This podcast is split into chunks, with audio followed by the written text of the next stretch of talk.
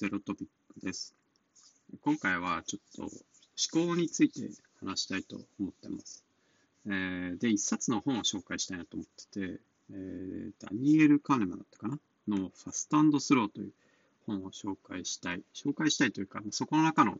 重要なポイントを交えて少しお話ししたいなと思っています。で、思考って実は2つあるっ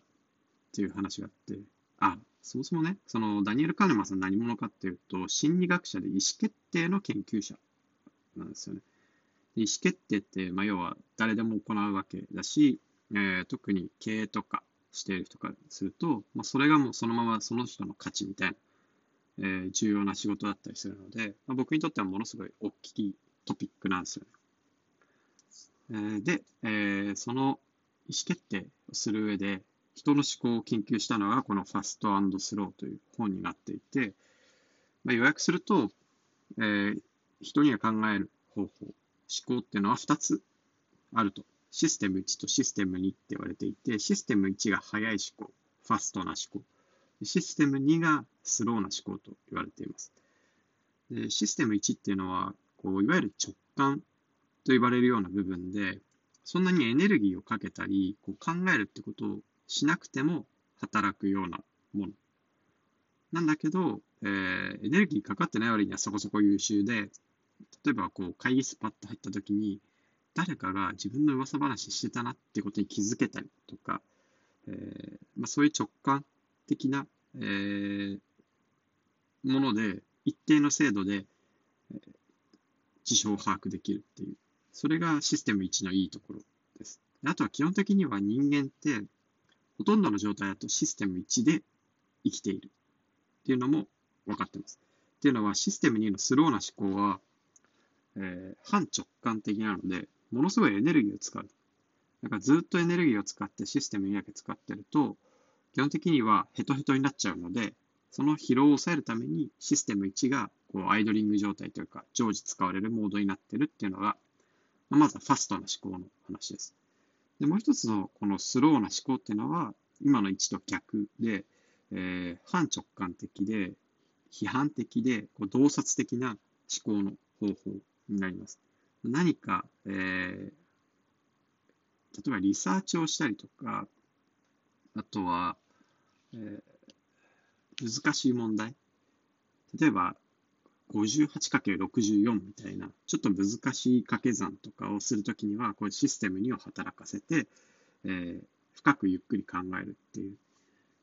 それによって正しい答えに近づけようとするっていう、まあ、そういう思考方法です。で、このシステム1とシステム2っていうのがある中で、えー、実際システム1って結構大きい欠点を3つ持っていて、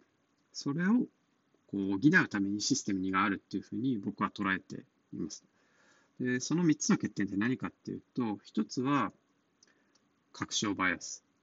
自分を肯定するような情報とか、自分が正しいって思い込んでるような情報ばかりを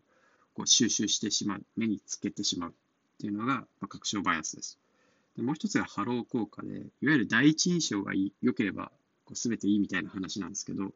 こう一つの強い特徴に大きく影響を受ける。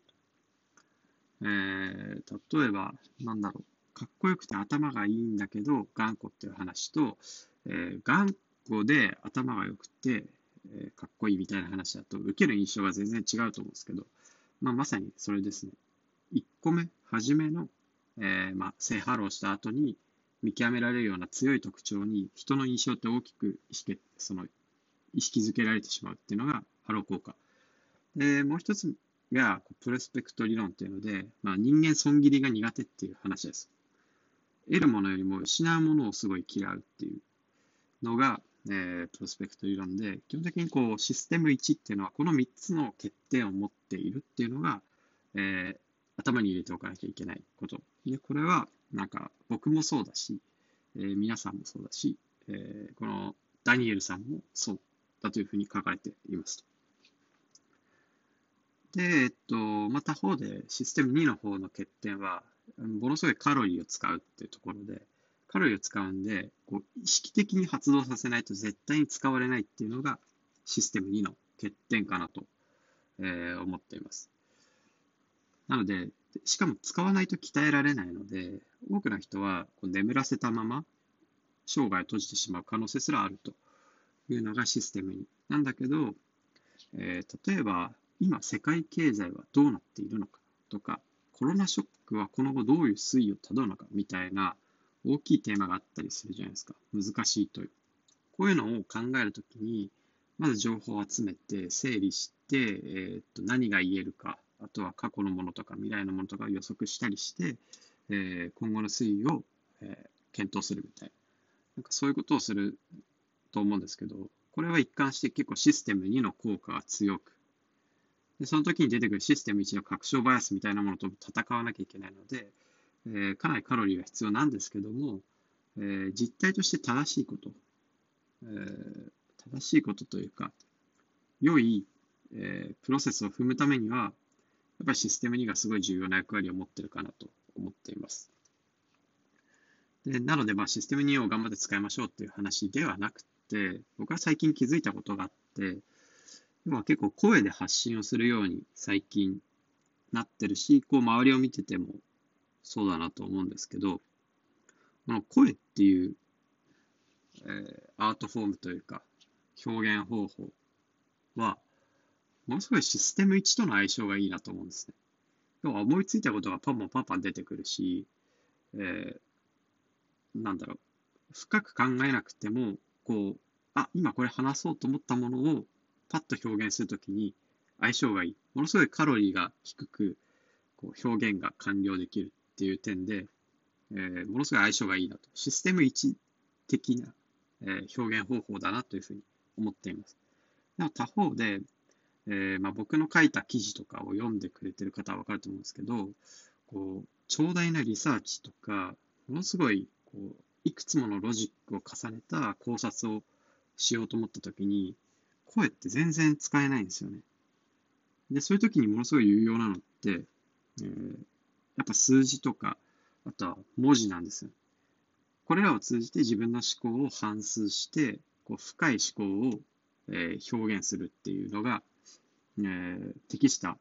アートフォーム。まあ、それが文字だなと思っていて、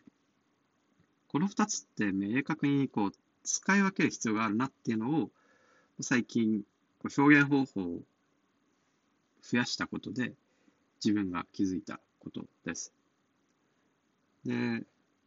実はあまりこう自分でこうブログを書いてる経営者ってこれまではすごい少なかったん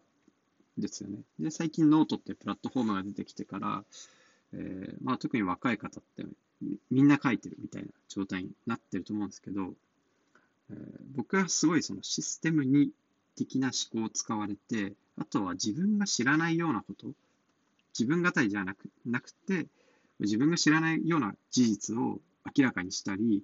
そういう見方があるのかっていう書き方をしているようなブログってものすごいリスペクトを持つんですよね。例えばフリーアジェンダを一緒にやってるヒカルさんが書いた記事。まあなんか、公にしてるやつはちょっと安いなっていう感じのものが多いんだけど、え、っと、彼がメルカリの時に社内に残してたウィキとかはものすごい貴重度が高いし、えー、彼がいなかったら生まれなかった、正しく把握されなかった事実とかもたくさんあるだろうなっていうふうに垣間見える、すごい対策が多いんですよ。で、それにリスペクトを持って彼とコンタクト取ったっていうのが一つ目だし、あるいは、えー、最近だと、あの、カンムっていう会社の山木さんが、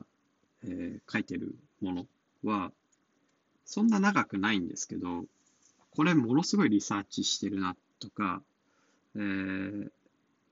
リサーチした情報のもとに、えー、自社の戦略どうあるべきかとか、小さい会社が大きい産業で戦うためにどうあるべきかみたいなのを、すごい長い時間かけて資料した後がわかるような、えー、テキストになってる。っていうものはすごいリスペクトするんですよね。あの、レイヤー X の復帰さんとかの文章とかもそうです。ので、なんか、そういうものが好きで、まあ、自分も同じようなクオリティ、もしくはそれをはるかに超えるようなクオリティのものを書きたいし、まあ、それ書くこと自体が自分の会社の戦略を決める上ですごい重要なことなので、そのリサーチとか言語化自体が。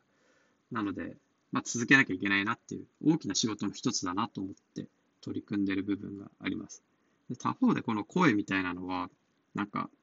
ポンポンポンポンインタラクションしたり、早いフィードバックをもらう上で、めちゃくちゃいいなと思ってます。なんか、ツイッター的ですよね。あの、ち、なんていうんですかね。細かい方向の修正のためのフィードバックがたくさん得られるなとか、こう特に今一人で話してますけど、ヒカルさんとかと話してると、ポンポンポンポン、えー、その場でこうインタラクションが生まれるので、それはすごいいいものだなと思いつつも、結構こればっかやってるとあかんなみたいな危機感も若干あったりするので、しっかり自分で考えて考察して文字を書くっていうのを、えー、継続したいなと思ってるという、そんな話でした。はい。ということで、えーまあ、今日はファストスローの内容と、まあ、あとは声と文字っていうアートフォームがそれぞれファストだったりスローだったりするなみたいな、なんかそういう話をしました。えー、フィードバックを Twitter などでいただけると嬉しいです。まあ、あとは気に入っていただいた方は、ぜひこう Spotify でフォローお願いします。それでは、またね。